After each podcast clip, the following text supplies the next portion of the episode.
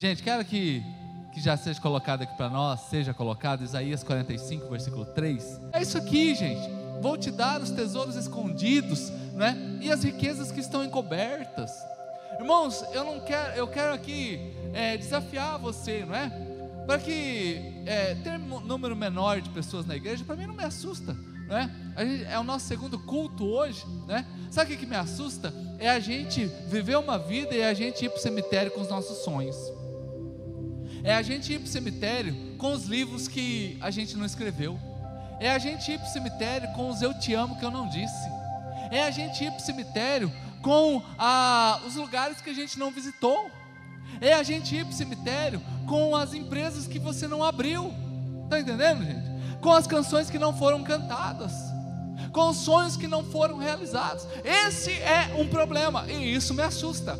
E nós, como Church do Alto, o nosso grande empenho aqui é para que o Senhor mostre a você todos os dias os tesouros escondidos e as riquezas que estão encobertas, para que você, nesta terra, faça a diferença. E se é com você que Deus está falando, aplauda Jesus bem alto aí, gente. Não me assusta, não é? Dias atrás aqui, eu vejo aqui, irmãos, culto, a gente fez vários cultos sem ninguém. Vários cultos, e a gente prega aqui como se não houvesse amanhã, como já diz a música. Não é? Eu, pessoal do louvor, irmãos, vamos aplaudir Jesus, porque tanto de manhã quanto agora, pensa bênção, é bênção, gente. Olha, eu vou dizer assim, eu só tenho a agradecer a Deus porque nós somos privilegiados na Church do Alto. Somos privilegiados, né? Deus nos deu assim pessoas muito talentosas, pessoas que amam a Jesus. Eu, eu não tenho que falarmos de um, de um querido irmão, né? Que vem aqui, né? Que se dispõe a pegar um instrumento, a tocar. E fora os talentos que estão guardados ainda aí, né? Tem uns aí, né? Tô olhando para cá, né? Uns talentos aí que tá guardado aí, os músicos, os cantores, né? Né, dona Kelly? Também, né? Vou olhar para lado de lá também, que ele também tem tom, dom e talento, né? Ei, queridos, porque pensa, olha o envolvimento, irmãos? Eu não sei como é que tá aí pela internet, mas aqui tá, tá sustância, hein, gente? É o Deus de amor, né? É o rio de Deus fluindo sobre nós. Eu suponho que também tá aí pela internet quem está assistindo aí, a irmã lá do Rio de Janeiro, é do Rio que você falou, né? Também tá, não é? É, tem rio lá, mas aqui também tem rio de Deus aqui fluindo aqui, bênção demais. Pensa, irmãos, que coisa gostosa, que som agradável, que ambiente nós estamos. E justamente para tirar de dentro de nós, uh, arrancar de dentro de nós esses tesouros que estão escondidos. Esses tesouros que estão guardados, irmãos. Não é? Quando nós olhamos, ei, uh, uh olha para mim. Você anda na rua e acha uma pepita de ouro? Quem já achou aqui dois litros de, de petróleo aqui? Né? Dois litros de petróleo, você chega em casa, dá uma fervida, joga ali dentro uns trem ali e vira cinco litros de gasolina. Já aconteceu com você? Não. Achou já alguma pérola aqui andando na rua, alguma, alguma coisa de ouro? A gente acha lata, né? Quando muita gente acha uma moedinha de dois, de dois centavos, de um real, né? A gente acha pouca, a, a, coisas que não tem valor. Você achou alguma coisa que tem valor, né? Uma, queridos, então o diamante, você acha na rua um diamante? Não acha. Está tudo guardado, está tudo escondido, não é? Então, assim também dentro de nós. Uh, eita Deus, bota aí, bate aí você, ó. Vamos lá. Bate aí, ó. Fala assim: é comigo, Deus, é comigo, é comigo. Dentro de você tem tesouros guardados, tem riquezas escondidas. Ei, sabe qual é a oração que eu tenho feito ultimamente? Ô Senhor, se tem alguma coisa, se tem não, né? tem alguma coisa dentro de mim que o Senhor quer que destrava esse ano? Pode, pode mandar bala aí, Jesus. Pode, pode tirar. Pode arrancar de mim. Pode fazer aparecer, né? Estou até com vontade de cantar. Será que é hoje, irmãos? Quem acha? Quem está com fé? O Fábio ali. Vou pedir o pastor, pastor Leandro fazer um solo. Vamos ver se sai, né? Uh, ei, gente. Está guardado, né? Como diz a Denise aqui, é milagre, né? Uh, ei, gente, ambiente de dor ambiente de tristeza. Eu vou dizer uma. É, é, me lembro agora que aqui do grupo que nós conhecemos aqui, ninguém esse ano ficou sem chorar uma lágrima por um ente querido, por um amigo, por uma perda. Até quem, até é, é faleceu, por exemplo, o prefeito de São Paulo, né? Eu vi rapidamente uma matériazinha, gente, eu tô, a gente está a mais de mil quilômetros. Eu fiquei com, eu fiquei com dó do homem, fiquei triste. Né? Semana passada faleceu aquele outro ator lá, né? Que falaram tanto dele nos últimos dias. Aí depois que a gente vê que falece, a gente fica triste. Não temos convívio, talvez nunca iria conhecer de pertinho, mas bate uma tristezinha, poxa, perdeu, perdemos. Então, irmãos, dentro de nós, ei, ainda com dor, ainda com tristeza, eu quero lembrar você: existem tesouros guardados aí dentro e que ainda não apareceram. Por que, que você está falando isso, pastor? Porque esse texto aqui, gente, esse texto aqui é uma palavra profética. Diga, diga comigo, palavra profética. Não, gente, mas hoje eu estou mais animado agora à noite, então vocês têm que ser mais animados junto comigo. Aproveitar que o grupo é menor, fala com força. Um, dois, três. É uma palavra profética e é atemporal, porque aqui era Isaías profetizando que o povo iria ser liberto do, exílio, o povo sairia do exílio, ele seria liberto, ele voltaria para a sua terra. E Deus está dizendo assim: ó, meu povo vai ser liberto, e quando eles forem libertos, eu tenho para eles riquezas escondidas e tesouros que estão guardados. Eu tenho riquezas que estão encobertas e tesouros que estão escondidos para o meu povo. Se você observar, né, você raramente encontra um judeu quebrado, raramente. No Brasil, as famílias mais ricas são de judeus. No Brasil, se você estudar um pouquinho a fundo as famílias que dominam o mundo em conhecimento, em dinheiro, em recursos, são famílias de judeus. Um paísinho que é menor do que Mato Grosso do Sul. Tem 105 quilômetros de comprimento por 87 de largura. 105 quilômetros dá daqui, um pouco daqui a Cidrolândia, gente. É duas vezes daqui em Cidrolândia. 100 quilômetros dá daqui em Rio Brilhante ou não? Acho que é um pouco menos. Rio Brilhante dá o quê? 150 quilômetros, talvez? Não lembro agora. 150, né, Guimar? Daqui a Cidrolândia você anda mais do que você cruzar Israel inteiro. Fala, uau. Queridos, e esse lugar Deus está falando assim: olha, eu tenho com o meu povo esses tesouros que estão guardados. Então eu estou aqui só fazendo um paralelo.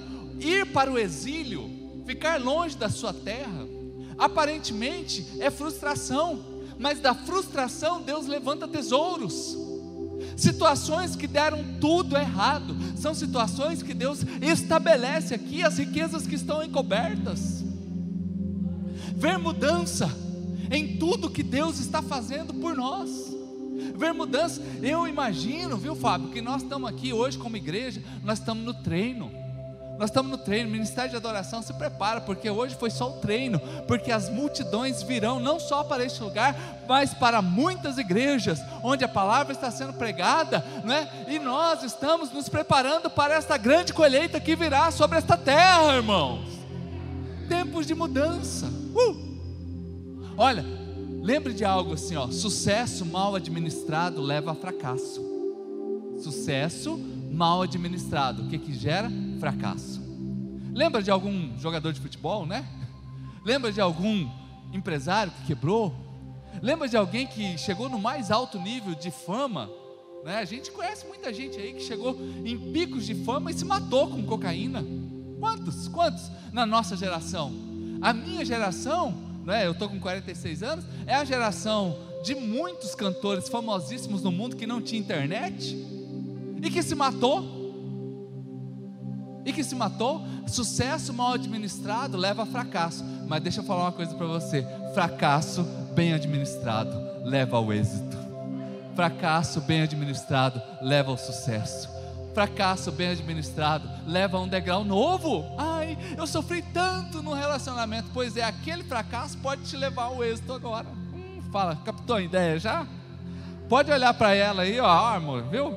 Sou um marido melhor. Uh, ei, Sabe quebradeira de empresa? Você que um dia tentou uma empresa e deu errado, ó, deixa eu só lembrar, se você hoje saber usar aquele fracasso bem administrado, você vai romper no sobrenatural. Você vai sobrando, vai, vai sobrar, vai sobrar, né? Educação de filhos, irmãos. Também, quantos filhos é, deram trabalho para seu pai, para sua mãe? Aparentemente, aquele fracasso de você ter um filho que está ali, está dando dor de cabeça, ei, esse fracasso pode gerar um grande sucesso a partir do momento que você depender de Deus e saber que existem riquezas que estão encobertas, que tem tesouros que estão guardados para você. Agora, esses tesouros, uh, ei, precisa de luz. Hoje de manhã o João ministrando louvor aqui, ele se lembrou desse versículo que a palavra de Deus é lâmpada para os meus pés, é luz para o meu caminho. Os tesouros, eles estão em lugares escuros, eles estão guardados, eles não estão à flor da terra, eles estão lá nas cavernas. Então eu preciso ir lá, ativar e ver onde ele está. Mas para isso eu preciso de luz. Diga assim comigo: luz. E aí a gente vai para João capítulo 8, versículo 12. João 8, 12. Diga assim comigo: e haja luz. Bate aí no seu peito aí, fala lá: um, dois, três. Um, dois, três. É, hoje é dia de você ser meio Deus assim, falar, rapaz, hoje eu vou criar uns negócios aqui dentro de mim aqui. Haja luz. Porque João 8,12 diz assim: Jesus falou para eles dizendo: Eu sou a luz do mundo. Tem alguém aqui que ama Jesus? Os que amam Jesus vieram aqui nessa noite? Ei, então eu sou a luz do mundo. E quem me segue? Uh, Jesus. Ó, quem me segue? Quem quer viver os princípios, como disse o Marcelo muito bem aqui, quem ama os princípios, quem ama, quem me segue, esse não vai andar em trevas, mas terá a luz, terá a luz, e essa luz mostra que perto de você você pode encontrar um tesouro que está guardado, pode encontrar uma riqueza que está ali esquecida. Então, a caverna da dor, a caverna da frustração, da angústia. Hoje é dia de ver luz, irmãos. Hoje é dia de ver luz. Vamos aplaudir ao Senhor, irmãos. Aplauda Ele, aplauda Ele, aplauda Ele mais alto. Que coisa linda, gente. Agora você sabia que existe fazenda de, de pérolas? Fazendas que, que criam ostras. Ostras que são fabricantes de pérolas. Pérola é uma joia. E quando eu vou fazer sermões aqui, eu sempre pesquiso para saber, sabe quanto que custa uma pérola? Custa 600 reais, em média uma pérola.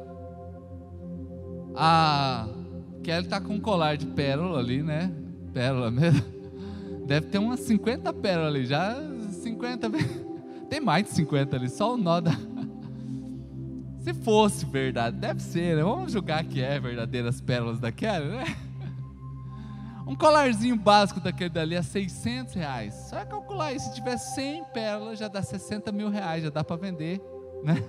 Já dá para pagar o lanche, né? Fala, uhul! Gente, uma pérola custa 600 reais. Eu também vi, gente, eu estou falando preço de Mercado Livre, tá? Eu digitei Mercado Livre Pérola. Depois você pode fazer isso aí, eu fiz hoje. 600 barão. Um colarzinho que não é igual da Kelly, assim, um sustância, né? Um colar com uma pérola, uma pérola, com a correntinha, custa 6 mil reais. Fala, uau! A irmã vai precisar de segurança no final da, do culto aqui. Tá? ei, ei. Agora pensa na tristeza, gente. Só 5% das ostras produzem pérolas. E tem mais um detalhe, os irmãos moreninho aqui, vocês estão no lucro. Porque as pérolas negras são as raras. E são as caras, né? As pérolas branquelas assim, é seiscentão só, mas as pérolas assim, mais, mais negona assim, você pode sair daqui hoje com autoestima lá em cima, tá? Quem é negão aí, tá? Porque vale mais, né? Vale mais, gente, vale mais. E ó, só 5% delas produzem a sua pérola. Como que isso tem a ver conosco como igreja? Porque eu vejo que muita gente vai para o cemitério com sonhos que Deus plantou dentro deles. Muitas pessoas vão para o cemitério com os, com os eu te amo, como eu já disse. Muitas pessoas passam, só passam pela vida e não descobrem os seus tesouros. O que é uma pérola? Uma pérola é uma ostra ferida. Uma pérola, uma ostra só produz pérola a partir de algo que incomoda. Pode ser um grãozinho de areia, pode ser um pequeno ferimento dentro dela. Aí o que, que ela faz? Ela começa a soltar um líquido. Quando entra ali algo intruso na vida dela, ela começa a soltar um líquido dentro dela, que chama madrepérola. E aí ele começa agora a criar camadas. Camadas. Tem tudo a ver com a gente, né, irmãos? Quantas camadas? Já viu alguém falar assim? Esse aí tem a costa grossa, sabe? Aguenta o, baque aí. Você que está aí perto de alguém aí, passa a mão na costinha e fala assim: Eita, costa grossa essa daqui. Aí tá até cascorenta essa daqui, irmãos. Por quê? Porque tem camadas. Aprendeu, irmãos, aprendeu a lidar. Conversando com o Cleon, né? 31 anos numa empresa, como parte de gestora, e conversando com ele sobre a dificuldade de liderar a equipe. Quanta coisa já passou nesses anos e as pessoas confiam no trabalho. Por quê? Porque tem costa grossa, tem camadas. Ei, gente, uh, ei, aquele problema que você passou um dia, aquela decepção que você passou um dia, não é para sua morte, não é para acabar com a tua vida, é só uma camada. E detalhe, querido, não é da noite para o dia que tem. A ostra produz a sua pérola. Para uma pérola ficar pronta é pelo menos três anos. É pelo menos três anos ali. Leva um tempinho, queridos. Leva um tempinho. Então muitas vezes parece que a gente vai prolongando numa dor, vai prolongando num dia difícil, vai prolongando numa angústia, vai prolongando aquela tristeza. E eu não estou aqui justificando tristeza, não. Eu não estou aqui justificando dias maus. Eu estou dizendo que a partir desse dia ruim, você pode ter uma joia na sua vida. E se é para você isso, aplauda Jesus bem alto. Eu vou te dar os tesouros que estão escondidos. Eu vou te dar as riquezas que estão encobertas para que você saiba. Há um saber aqui. Coisa boa é quando a gente sabe alguma coisa. Está sabendo da última notícia? Não, não estou, então. Está desatualizado. Então aqui é para você ficar atualizado, para que você saiba que eu sou o Senhor, o Deus de Israel, e que te chama pelo nome. Deus não faz assim, ei, você. Esqueci o nome dele, meu Deus. Ai, Jesus, você está lembrando o nome dele ali? Já pensou o Espírito Santo falando assim? E Espírito Santo? Ah, Pai do céu, não consigo. Por isso que, eu, por isso que quando eu vou orar por ele, eu só gemo. Porque eu não lembro o nome, então é mais fácil gemer. Hum. Ah, irmão, Deus não é assim. Deus lembra pelo nome. Deus lembra pelo nome. O exílio para o povo de Deus foi onde o Senhor começou a abrir os seus tesouros, aquele tempo de dor Algumas vezes, quem já ficou assim meio desesperado? Vamos abrir o confessionário aqui, irmãos? Abriu o confessionário. Já teve algum dia na tua vida que você ficou desesperado com alguma coisa? Desesperado assim. Pode? Vamos lá, vamos lá. Quem já ficou desesperado com alguma coisa? Aí, ó. 100%. Mas o que é o desespero? O desespero é um sentimento que anda de mãos dadas com uma notícia ruim. O que, que é o desespero? Eu estou desesperado, por quê? Aquele sentimento agora ele deu as mãos para uma notícia ruim, para algo que aconteceu. Aí acontece o que? O desespero. Um dia Jesus ele é abordado por Jairo. Jesus, tem misericórdia de mim? Vamos lá na minha casa, minha filha está ruim. E ele, Jesus parte com ele na metade do caminho. Tem uma mulher, para, atrapalha tudo, e está ali parado. De repente, quando Jesus está indo para a casa de Jairo, vem o desespero. Jairo, Jairo, para de incomodar o mestre. Para de incomodar o mestre. Porque a sua filha já morreu. A notícia é ruim. Ah, Jairo, shut up. Se recomponha. Fica de boa. Vamos embora lá na sua casa. Não dá atenção para esse povo aí não. porque a sua filha não morreu. Eita, gente! Uh! Ei, irmãos, no meio do desespero, tem uma palavra de Deus para você. No meio do desespero, tenha uma fé inabalável no Senhor. No meio do desespero, confie em Deus. Qual desespero de repente hoje? A morte. Qual ah, talvez o desemprego, talvez a doença.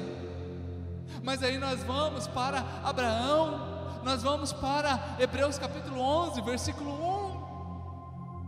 1. Hebreus 11, 1, que vai falar sobre o nosso pai da fé. E diz assim: olhe só, ora, o que é a fé? É um firme fundamento das coisas que eu espero. Uh! Ei, gente, olha Deus falando com você: tem esperança, não perca a esperança, não desanima, qual que é a diferença do grato e do ingrato? Você já percebeu que depois que você começou a caminhar com Jesus, ó, não sei se aqui na câmera vai, vai pegar, aqui eu tô, tô não, aqui eu estou dentro da câmera. Então, ó, olha só, nós estamos com Jesus, a gente dá sempre dez passos para frente. Amém, povo de Deus? Uh, glória a Deus. Quem está dando dez passos para frente aí? Diga amém. Mas você já reparou que de vez em quando na vida, de vez em quando, viu, pastor Leandro? Não é todo dia Parece que a gente dá dois passos para trás. Quem já percebeu isso? Estava falando com a Guimara ali que roubaram essa semana os canos do ar-condicionado aqui de trás. É, três ar, levaram os canos do ar. Aí agora vai ter que mandar colocar uma proteçãozinha. Olha a diferença do grato e do ingrato. Nós chegamos na igreja, a gente não tinha ar-condicionado. Então nós demos dez passos para frente. Glória a Deus, aleluia. Amém? Só que aí, um belo dia que a gente não está aqui, vem e roubam os canos do ar. A gente dá dois passinhos para trás. Aí sabe o que, que o ingrato começa a fazer? É, por que, que a gente foi começar a igreja? Por que a gente foi deixar o ar lá?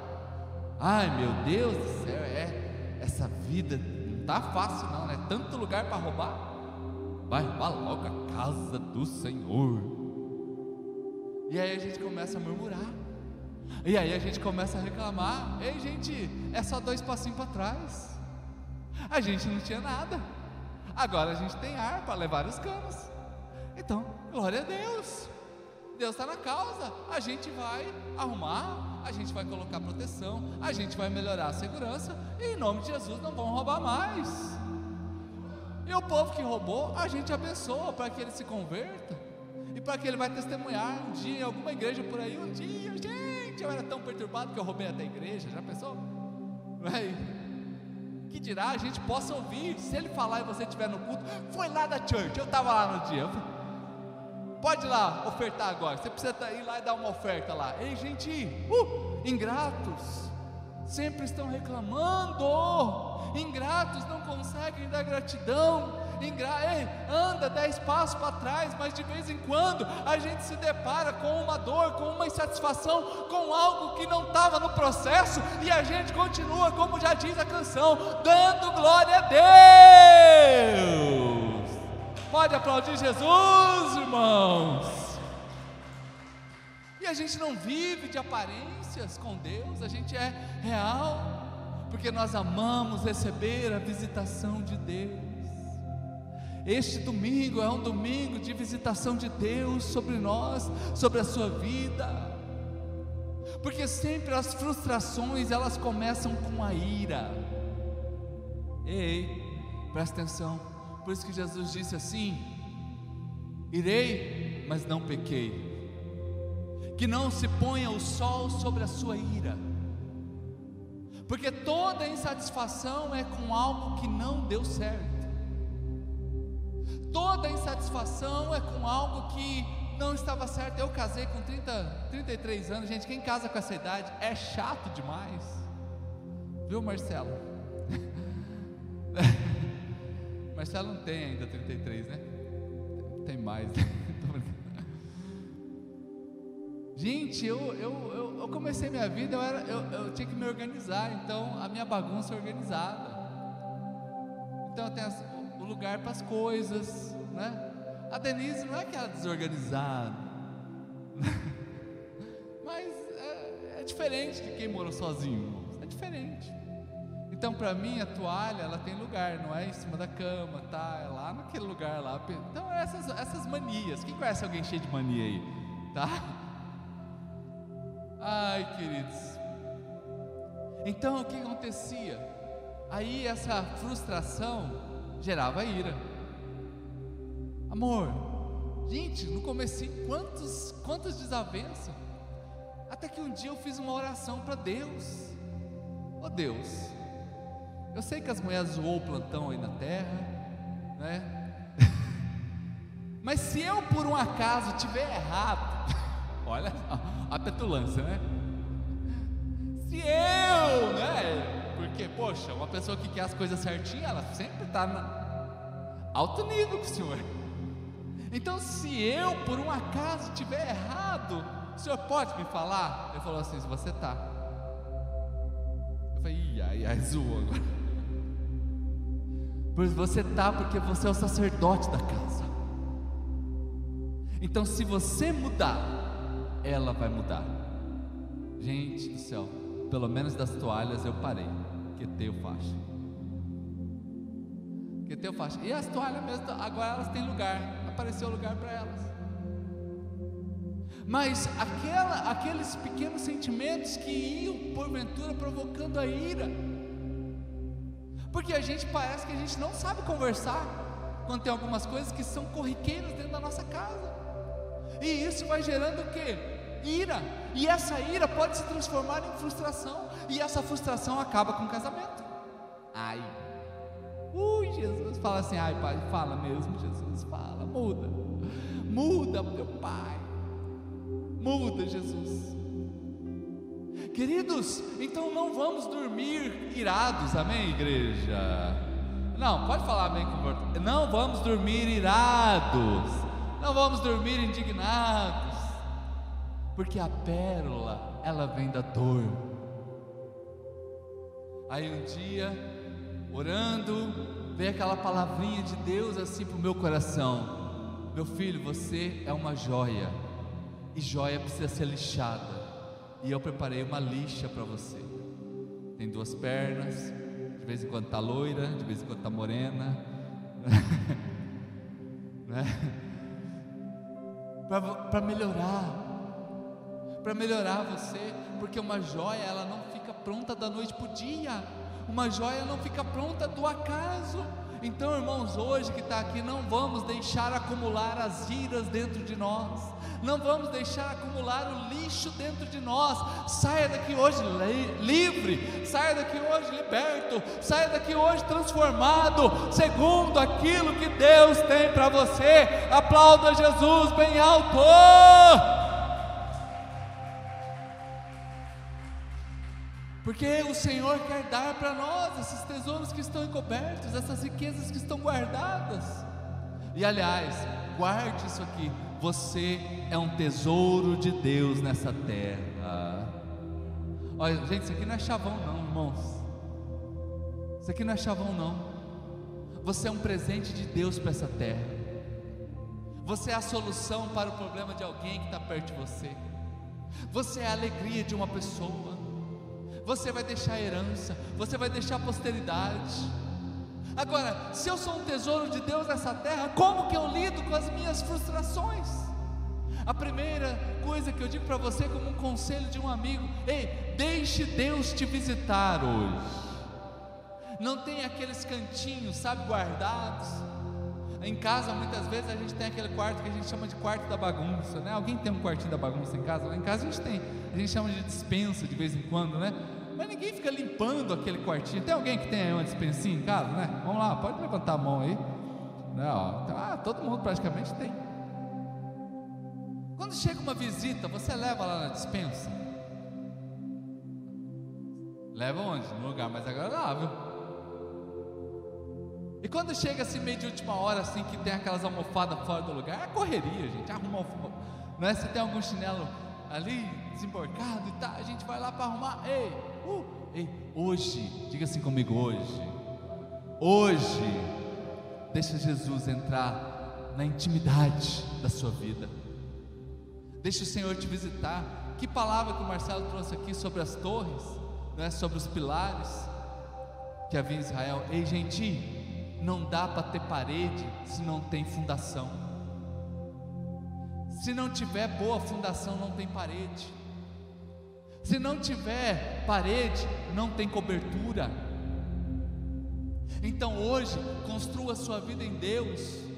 Deixe Ele visitar, porque Ele já disse assim: Bem-aventurado é o homem que constrói a sua casa sobre a rocha, porque virão os ventos, vão dar contra ela, mas ela está ali firme e forte. As frustrações não derrubam esta casa, os dias difíceis não derrubam esta casa, porque ela está construída sobre a rocha. Uh, aleluia, aleluia. Deixe Deus te visitar, porque vai valer a pena. Ah, irmãos, diga assim comigo: vai valer a pena. Vai valer a pena. Gente, eu, eu, quem é que gosta de pescar? Fala eu gosto de pescar. Ó, tem dois aí, três. Gente, eu vou dizer para vocês: a pescaria não é um esporte que me. Já fui já pescar, mas não tenho muito apreço pela pescaria. Mas eu admiro pescador. Porque pensa um cara que sabe que vai valer a pena, é um pescador. Às vezes ele fica ali, gente, olha a paciência, ele joga um anzol e fica e tem que ser quieto, não fica conversa com, o pescador não, que ele vai mandar você embora. Fica lá quieto, pensando. Por isso que mulher não pesca, né? Deve ser por isso, né? fica ali, ó, quietinha ali, ó quietinho. Diz que o céu ficou 30 minutos em silêncio. Quem já leu, já, já leu esse versículo, né? Diz que os anjos colocou um esparadrapo na boca de todas as mulheres, mas ficou uma paz, gente, o céu, assim. Só 30 minutos também. Aí o pescador está lá, gente, ele consegue ver debaixo da água? Não, ele sabe que o peixe está ali. Ele tem fé que o peixe está ali, mas ele fica ali, porque ele sabe que vai valer a pena. Aí ele troca a isca Aí ele põe de novo. Aí ele tira mais uma hora naquele lugar. Os mais desfavoridos, igual eu, assim, fica ali. Que não está dando nada, não. Essa isca aqui também é ruim, não tem uma mais nova. Quem já. Igual a gente, um cara que é pescador, né, Guimar? Ele fica ali.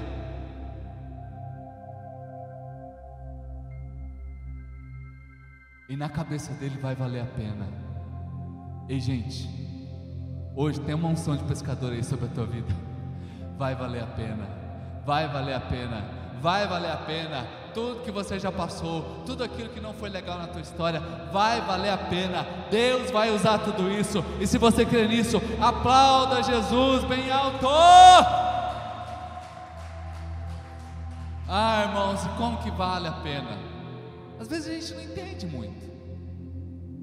Eu contei o testemunho, acho que domingo passado, né? Esses dias eu tenho falado muito sobre isso, porque eu percebi isso esses dias. Que, gente, tem 20 anos que eu sou pastor. Comecei em Itaporã, cidadezinha do lado de Dourados, piquititica. Conhece lá? Pequenininha, gente. Fiquei três meses lá na igreja. Tinha 26 pessoas na igreja. O pessoal do grupo de adolescentes lá, o mais novo tinha 56 anos. Era o grupo de jovens da igreja. No primeiro sermão eu perdi uma irmã. Ah, eu não vou mais voltar nessa igreja porque esse pastor aí fica falando besteira. Eu falei que Buda morreu de caganeira. Se eu tivesse falado que ele tinha morrido de diarreia, um piriri, né? tinha ficado na igreja, mas eu fui logo usar essa palavra, né? Eu falei, meu Deus, oh, irmã, me perdoa, né? Não, vai, não sai da igreja, não, é o primeiro culto, a gente só nem me conhece, essa daí foi leve, vai vir outras piores. Ai, gente. Aí eu, não, e veio uma pior, porque eu lembro que no culto seguinte eu fui falar que Jesus olhou para a figueira, em vez dela falar assim, se seque, eu falei assim: Jesus olhou para a figueira e falou, sexe. É, o pessoal ficou igual a vocês. O que, que ele falou? Eu falei assim: ele falou para ela secar. Porque... Eu imagino assim uma figueira dançando assim. Imagina. E Jesus, você, hein, Figueira? Irmão do céu, e eu, três meses naquele lugar, me levaram para Dourados. Pastor, vai começar uma igreja nova aqui em Dourados. Você quer ser o primeiro pastor dela? Bora! Bora! Gente, animado. Eu gastei 11 pares de sapato. Em três anos que eu fiquei lá, andava, pregava, visitava, uma bênção. Gente, mas a partir do segundo ano foi um caos a igreja. Tudo que problema que não tinha aparecido naqueles primeiros dois anos apareceu no, no terceiro ano. E foi um desânimo total, gente. Um desânimo assim. Aí eu fiz uma oração para Deus. Eu falei: oh, Deus, se o Senhor tem alguma coisa nova para mim, aparece aí, porque eu estou desanimado aqui nesse lugar. Aí eu vim numa reunião né, de pastores aqui. E aí o pastor falou para mim: Ô Júlio, você não quer vir trabalhar comigo? Bora, que dia que começa? Eu nem orei. Estava tanta frustração lá que eu falei: é de Deus, está ligado na terra e no céu, e bora trabalhar aí. Mas ficou aquele pingo de frustração, gente. Daqueles três anos que você, puxa vida, né? Me dediquei, lembrava dos onze pares de sapato. Pensa que Dourado foi um tratamento assim para mim ser pastor mesmo, né? Eu era solteiro, magrinho, gente. Pensa sujeito magro. Não tinha carro, né? Até lembro do irmão que um dia eu estava na reunião de pastores, ele, e aí, pastorzão, como é que você está? Cadê sua esposa? Ah, rapaz, eu ainda sou solteiro. Vixe! E ele falou assim, nesse dia eu falei, meu Deus do céu. Vixe, então você é 50% pastor. Aí eu, amém, né? Ora aí por mim, para Deus mandar a minha parte aí, né? Para mim ficar 100%, né? E passou uns dias, eu estou lá na igreja, recebo uma ligação de outro pastor. Ô oh, pastor Júlio, eu estou aqui na cidade, estou na rodoviária, você pode vir me buscar? Eu falei, eita irmão, eu não vou conseguir te buscar porque eu não tenho carro. Ele, vixe!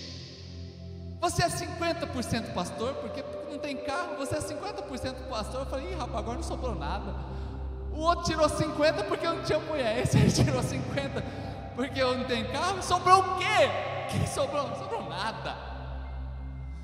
Ah, irmãos, aí essa frustração toda, né? E eu amo Cidade Dourada, a galerinha que estiver online aí, vocês são bênçãos. Mas é por isso que estão os tesouros escondidos e as riquezas encobertas. Porque, irmãos, a decepção e a frustração em Dourados fez com que eu viesse para cá. E aqui eu encontrei o melhor tesouro da minha vida. Gente, vocês podiam dar um amém bem forte assim, né? Aqui eu encontrei o melhor tesouro da minha vida. É, para mim não sair daqui frustrado, né? Gente, se eu tivesse dado super bem lá em Dourados, possivelmente iria me casar por lá. Possivelmente, né? Suponho eu que sim, né? E se de repente a pessoa que eu casasse não quisesse nada com Deus, ou tivesse na igreja, qualquer problema, sai da igreja. Tem um livro que chama Espiritualidade Saudável, que conta a história da mulher do pastor que saiu da igreja, que era a esposa dele, que era o pastor. Falou: Vou sair dessa igreja porque eu não aguento o pastor dessa igreja. Já pensou, irmãos? A, a, esposa do pastor foi congregar em outra igreja porque não aguentava o pastor da igreja. Se ela não aguentava o pastor da igreja, que tirar os membros. Gente, e eu digo para vocês que aquela frustração, a Denise é uma bênção para mim, é uma, é uma bênção para a igreja. Mas tudo começou com uma pequena frustração. Eu estou aqui para lembrar você, ei, as frustrações que um dia você passou. Irmãos, levou 20 anos para mim ter esse entendimento. Quantos anos uma pérola é feita, mesmo que eu falei para vocês? Entre 3 a 5 anos uma pérola é feita. Então eu estou aqui para lembrar você, para você abreviar os seus dias hoje, no sentido do entendimento. Eu só compreendi isso com quase 20 anos. Agora que a gente está tendo essa conversa aqui, eu falei, puxa vida, foi uma bênção então não ter dado certo lá naquela cidade? Foi, de certo modo foi. Porque as coisas aconteceram de outro modo, e eu posso dizer para vocês, com certeza, diante de Deus, a escolha de Deus para mim foi muito melhor. A escolha de Deus para mim foi muito melhor. Aquilo que aparentemente era dois passos para trás, eu não entendi, porque eu estava indo é para frente. Eu estava indo para frente, aquilo tudo, a tristeza, a dor de ter trabalhado no lugar, me empenhado, me dedicado tanto, uh, valeu a pena. Não foi perdido. Ah, irmãos, a sua história, olha, e eu sei que Deus está falando com gente aqui hoje, a sua história não é perdida. Então começa a olhar agora com esse olhar novo sobre essa história e saber que o Senhor já diz para nós: ei, eu posso fazer com que tesouros que estão escondidos eles surjam da vida de vocês, porque Jesus tem outro plano para a minha vida e por isso aconteceu daquele jeito. Deus tem um plano para você, e se você quer nisso, aplauda Jesus bem alto. Eu gostei da escolha de Deus. A escolha de Deus para mim foi melhor. A escolha de Deus para você é melhor. Olha agora a sua história e fala, rapaz do céu, será que aquilo, aquilo que é um ponto difícil na minha vida, mas poxa, isso aí me trouxe até aqui. Se me trouxe até aqui, o que está acontecendo de bom comigo hoje que eu não tinha percebido? Tesouros escondidos não estão à flor da terra, mas eles estão guardados para você descobrir, para você achar. Para a gente achar um tesouro, a gente precisa de um mapa.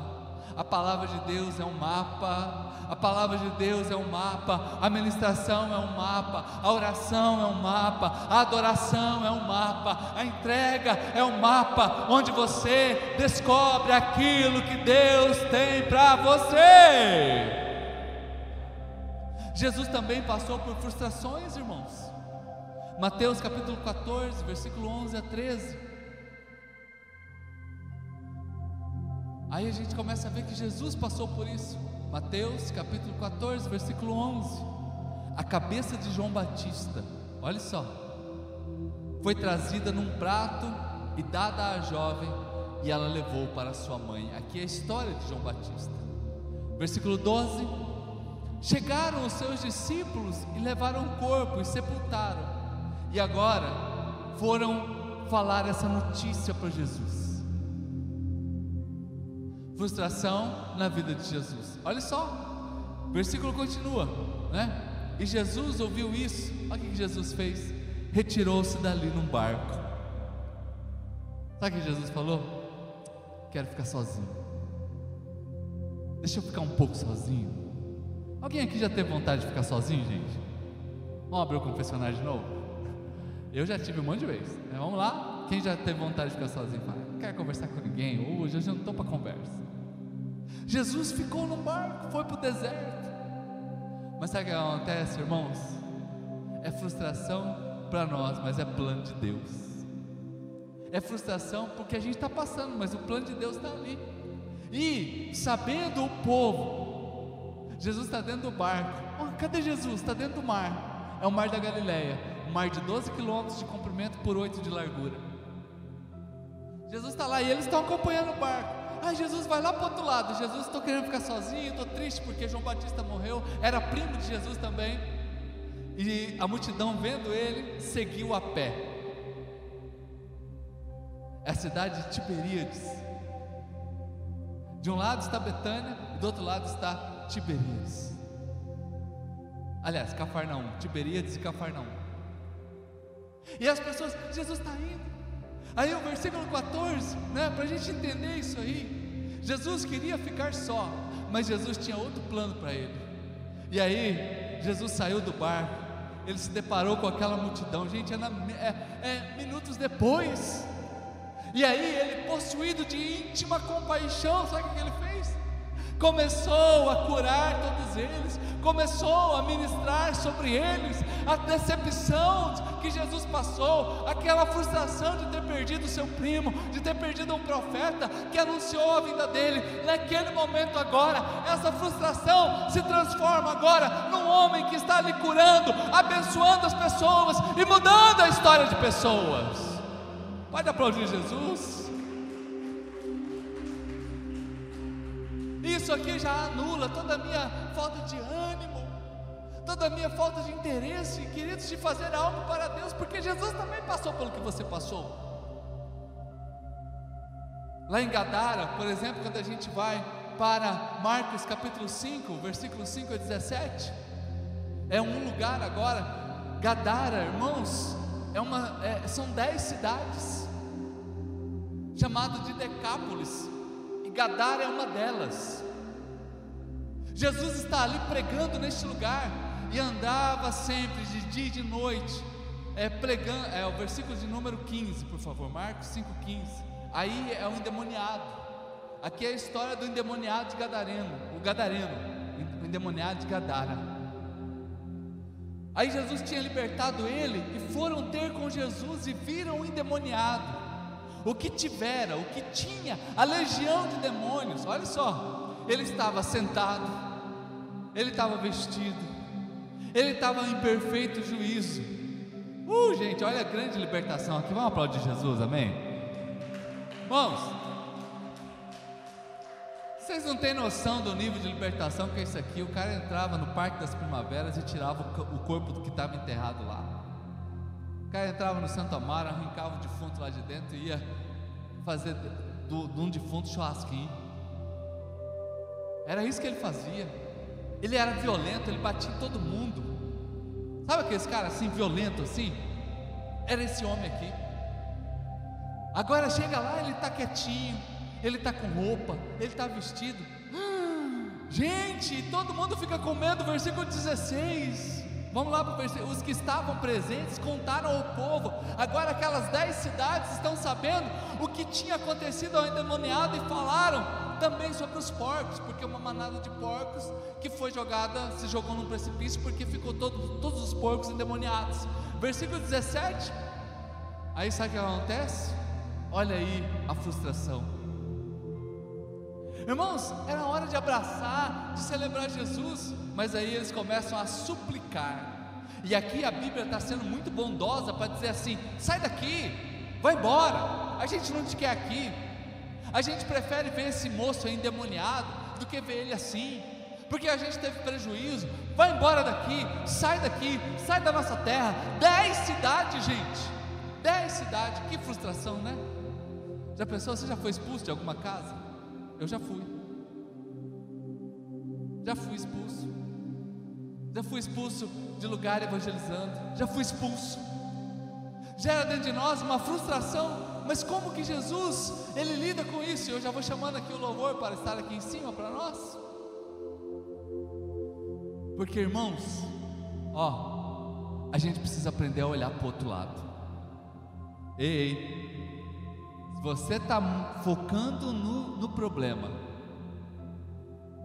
tudo que você foca expande, tudo que você dá atenção expande, tudo que você fica olhando cresce. Então, se você hoje chegou aqui só focando em problemas, sabe o que está acontecendo? Esse negócio está crescendo, e amanhã está enorme, e depois de amanhã está maior ainda. E é por isso que as pessoas se matam, e é por isso que as pessoas não dormem, e é por isso que as pessoas não comem, e é por isso que as pessoas ficam depressivas, e é por isso que alguns querem se matar.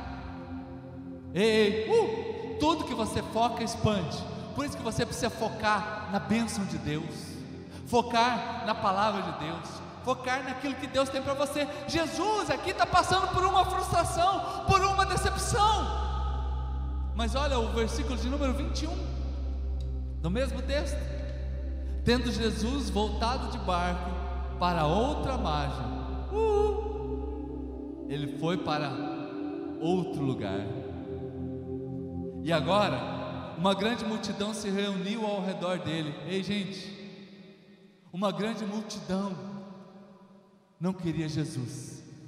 Uma grande multidão não queria ouvir o que Jesus tinha. Mas aqui nós encontramos agora outra multidão disposta a ouvir o que o Senhor tem, disposta a estar com Ele. Então, só que o que, Jesus fez? Ele foi para outra margem, ele olhou para o outro lado. Será que hoje não é dia de você olhar para o outro lado? Será que hoje não é dia de você tirar o olho das dificuldades, das lutas, dos BOs, e saber que de tudo que você tem passado, o Senhor pode hoje extrair um tesouro que está escondido, uma riqueza que está encoberto. Existe sempre o outro lado. Sempre terá o outro lado. Por isso que a Bíblia diz assim: que não existe tentação que seja maior do que o que você pode suportar. Já dizia o ditado antigo, já diz o ditado antigo, que o frio é conforme o cobertor. Ei, olhar para o outro lado. Vamos ficar de pé nessa hora?